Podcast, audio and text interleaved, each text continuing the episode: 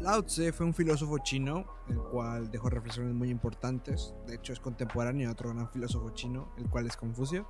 Entre una de sus tantas reflexiones y enseñanzas dejó algo sobre las vasijas. Una vasija puede estar muy decorada, puede ser muy bonita, puede ser muy simbólica y tener un gran valor cultural. Puede ser grande, puede ser pequeña, puede ser ancha o puede ser delgada, pero su valor se encuentra esencialmente en su vacío.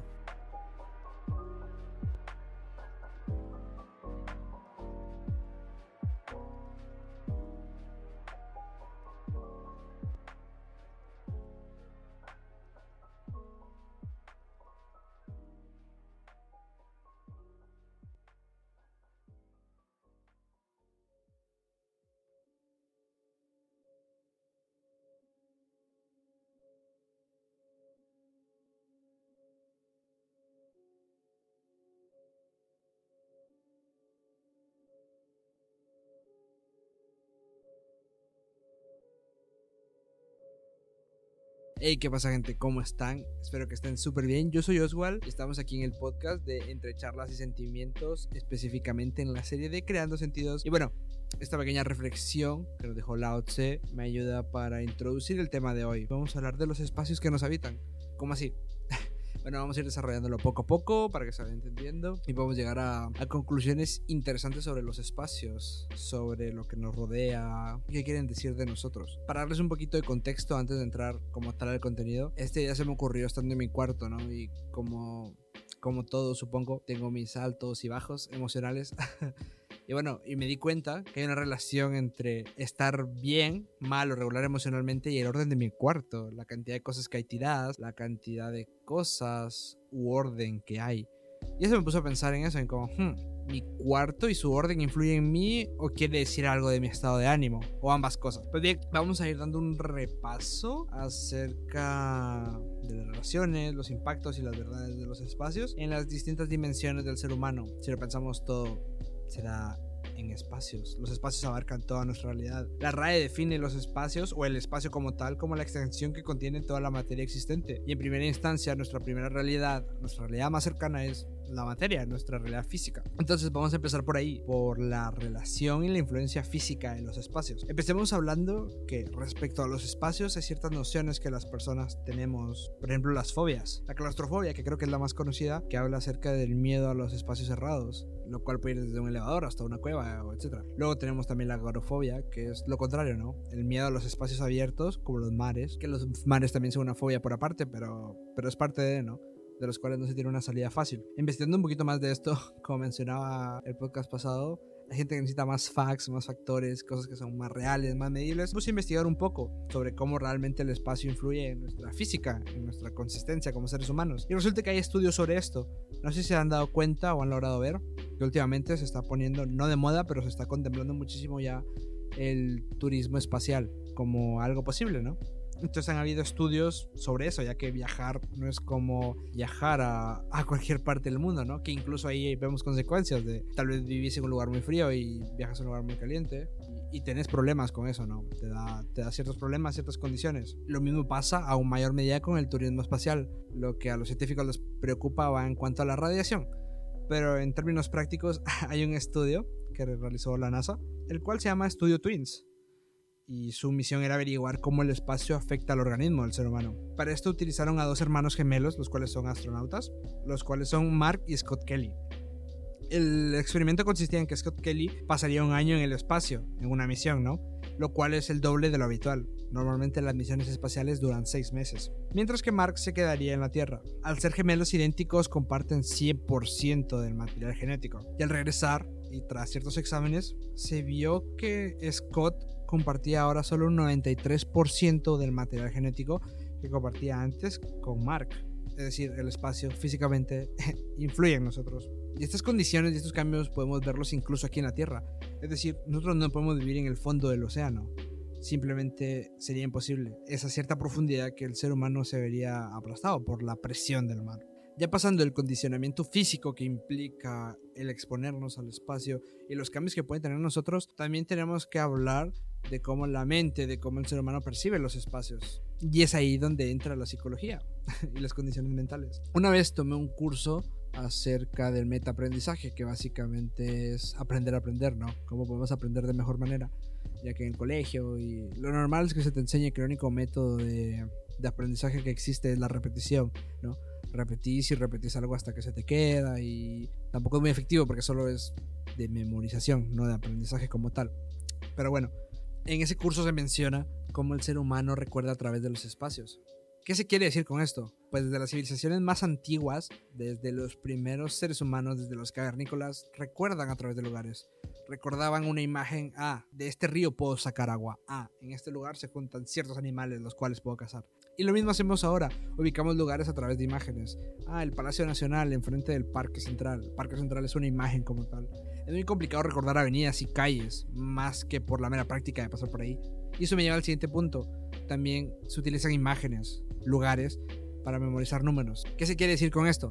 Memorizar un número como tal es difícil, ya que no podemos generar una imagen de él, más que el del símbolo como tal, de por ejemplo un 8, que es un finito levantado, ¿no? Parado. Pero igual es complicado verlo, porque solo nos revela un 8. Entonces digamos que en esos ejercicios de, de metaaprendizaje se utilizaba mucho el asociar los números con imágenes que los representaran. Es decir, el 2 con dos calcetines. ¿Por qué? Porque tenemos dos pies y usamos dos calcetines. El semáforo 3, tres colores. Semáforo. 4 carro. ¿Por qué? Porque tiene cuatro llantas y tal. Y así se iba memorizando. Entonces los espacios, las imágenes también tienen una influencia en la forma en que el ser humano piensa y construye, edifica y memoriza. Hay otro tema que me gustaría tocar, pero lo voy a tocar así muy por encima, y es cómo llevado a otro nivel, ¿no? Porque una cosa es hablar de espacios y otra cosa es hablar ya de arquitectura, que son espacios con intencionalidad, lo cual es más complejo. Pero es interesante porque la arquitectura es un arte y es un arte que también revela cómo el ser humano percibe el mundo y cómo quiere percibir sus ambientes, esos espacios en los cuales quiere vivir. Y esto se relaciona profundamente con la psicología, con el espacio y con la persona. Regresando un poco a lo del Lao Tse, a lo del vacío, a veces para el ser humano, para nosotros, es muy complicado darle una utilidad al vacío, el cual también es un espacio. No hay ausencia de espacio, hay ausencia de algo, ¿no? Lo que consideramos ausencia de algo. Y puede ser trasladado a muchas cosas, a muchos sentidos. Ausencia de dinero, ausencia de metas, ausencia de sentido, ausencia de ausencia de relaciones, etc. Entonces el término del vacío es algo que al ser humano le ha costado manejar y llevar bien a lo largo del tiempo y de su historia. Y eso ha sido siempre. Y creo que así será siempre. Hasta que no... No es aprender a cambiar porque es complicado, pero tratemos de enfocar de otra forma el vacío. Y ahora me explico. Cuando todos llevamos un proceso de construcción, que es un término bastante popular hoy en día, que se suele aplicar específicamente al a la construcción, a construcciones sociales y de revoluciones de pensamiento. Realmente todos los seres humanos llevamos un proceso de deconstrucción, ¿no? Cuando nos damos cuenta que tenemos que deconstruir, necesariamente tenemos que voltear a ver a lo que ahí había. Es decir, si vamos a construir nuestra autoestima, por ejemplo, tenemos que voltear a ver lo que había ahí y decimos, ok, eh, no me quiero, me molesta mucho esto, incluso llego a odiar cosas de mí mismo. Entonces es hasta que queremos reconstruir que volteamos a ver esas carencias, a lo que ya estaba ahí, a lo que ya estaba construido. Y esto también se aplica a los espacios, a la arquitectura, en un sentido más filosófico y profundo que debería tener. Edward Hall fue un antropólogo estadounidense que creo que murió en 2009 y tuvo una línea de pensamiento muy interesante porque fue de los primeros en interesarse en los espacios y en las implicaciones que tenía esto para el ser humano. Él fue uno de los primeros en hablar de proxémica, que es el concepto de los espacios interpersonales. Es decir, cómo se ve limitado esto según el espacio y su contexto. Cómo afectan a las personas y su comportamiento los espacios vitales que les rodean. Bajo lo que él decía, es que tenemos que aprender a comprender. tenemos que aprender a comprender que estamos condicionados por lo que hay en nuestro ambiente. Todo ser humano está condicionado por lo que hay en su ambiente. Y para esto ponía un ejemplo bastante práctico. Si alguien dice que hay un fantasma en su espacio vital, aunque esto no sea objetivo ni comprobable, esta percepción de su espacio vital acabará condicionando su conducta final. Y esto es bastante interesante porque hay muchas cuestiones que son así. O sea, nosotros podemos decir, no, es que la, esto no es real, eh, esto no, no debería ser así, todos deberíamos tener X cantidad de autoestima, de valor por nosotros mismos y tal. Pero aunque las cosas deberían ser así, y aunque las cosas sean de una forma, no quieren decir que todo lo tengamos interiorizado de la misma forma. si yo considero que hay un fantasma en mi ambiente, esto va a afectar la forma en que yo percibo mi ambiente. Y esto puede ser traducido a otras problemáticas, como el abuso intrafamiliar, el sentirte distanciado de los demás, el no sentirte comprendido, y otras muchas cuestiones que condicionan la forma en la que vemos el mundo, en la que nos afecta el mundo. Y si ya nos vamos a valores culturales, a principios y a cuestiones que están inculcadas en nosotros, es como dice aquí, es, son cosas que afectan cómo lo vemos. Y aunque no nos dejen ser objetivos, que, que es como lo que se pretende, ¿no? Son reales y nos afectan. Y es ahí donde se encuentra su valor. Es por eso que la relación entre la arquitectura y la psicología es muy importante, debería ser un proceso fundamental en la construcción de ambientes, ya que entender las condiciones y el porqué de los futuros habitantes es importante para el arquitecto que construirá, por el simple hecho de que serán ellos los que habitarán por una buena parte de su vida en ese lugar. Es decir, qué quieren decir de ellos esos lugares, en qué ambiente me voy a sentir yo cómodo, y en qué ambiente no me sentiré cómodo. Y eso se puede extrapolar a un montón, pero un montón de cosas ya más profundas y de índoles sociales y públicas y tal. Porque es por eso que es tan importante la identidad pública, el arte que se expone, lo que se contempla como identidad de una ciudad. Pero más importante que eso, que las personas sean capaces de identificarse con eso. Ya que nada sirven símbolos si no representan a las personas. Es más, de nada sirven los símbolos si hacen enfurecer a las personas. Como pasa con muchos de los monumentos que hay en nuestros países. Sin ir tan lejos, la relación tan conflictiva que existe entre los españoles y su bandera, por ejemplo. Pero esto ya es otro tema. El punto central de esto es que la identidad propia, la identidad que tengo con un lugar, forma parte de cómo yo me desarrollo en este, de cómo me siento bien con el mismo.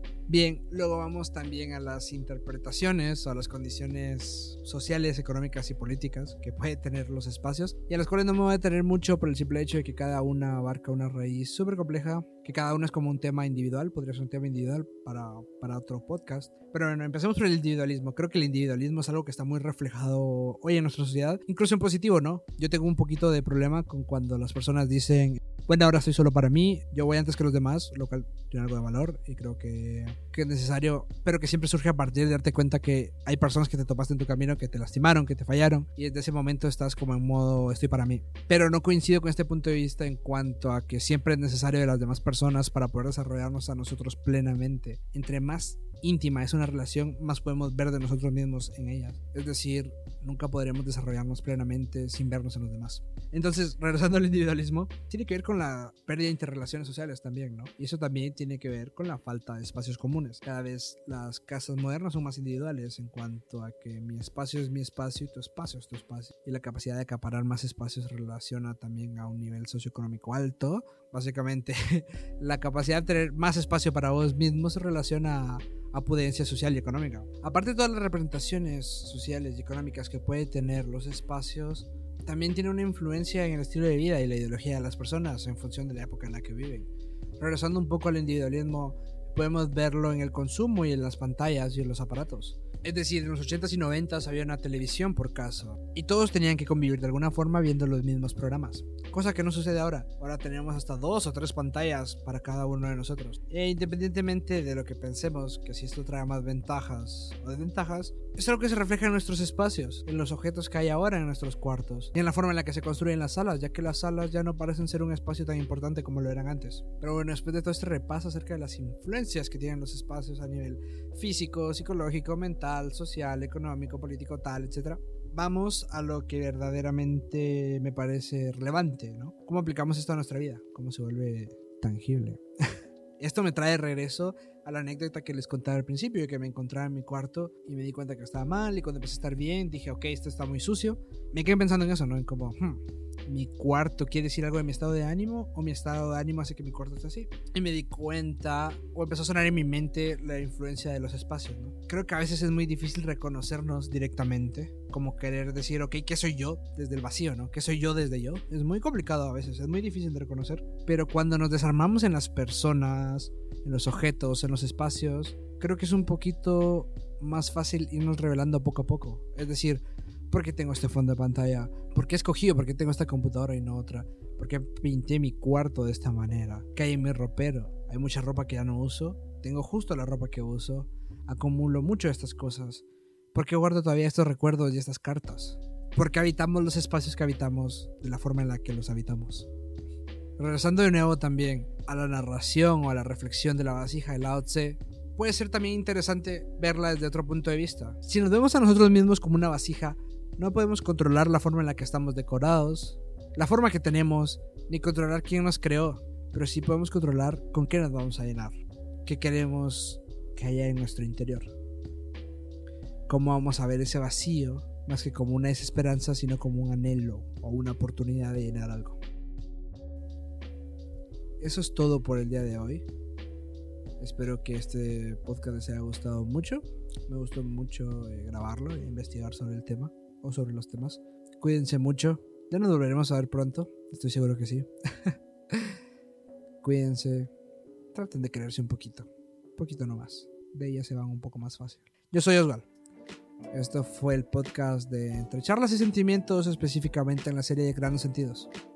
Nos vemos hasta la próxima. Chao. 拜拜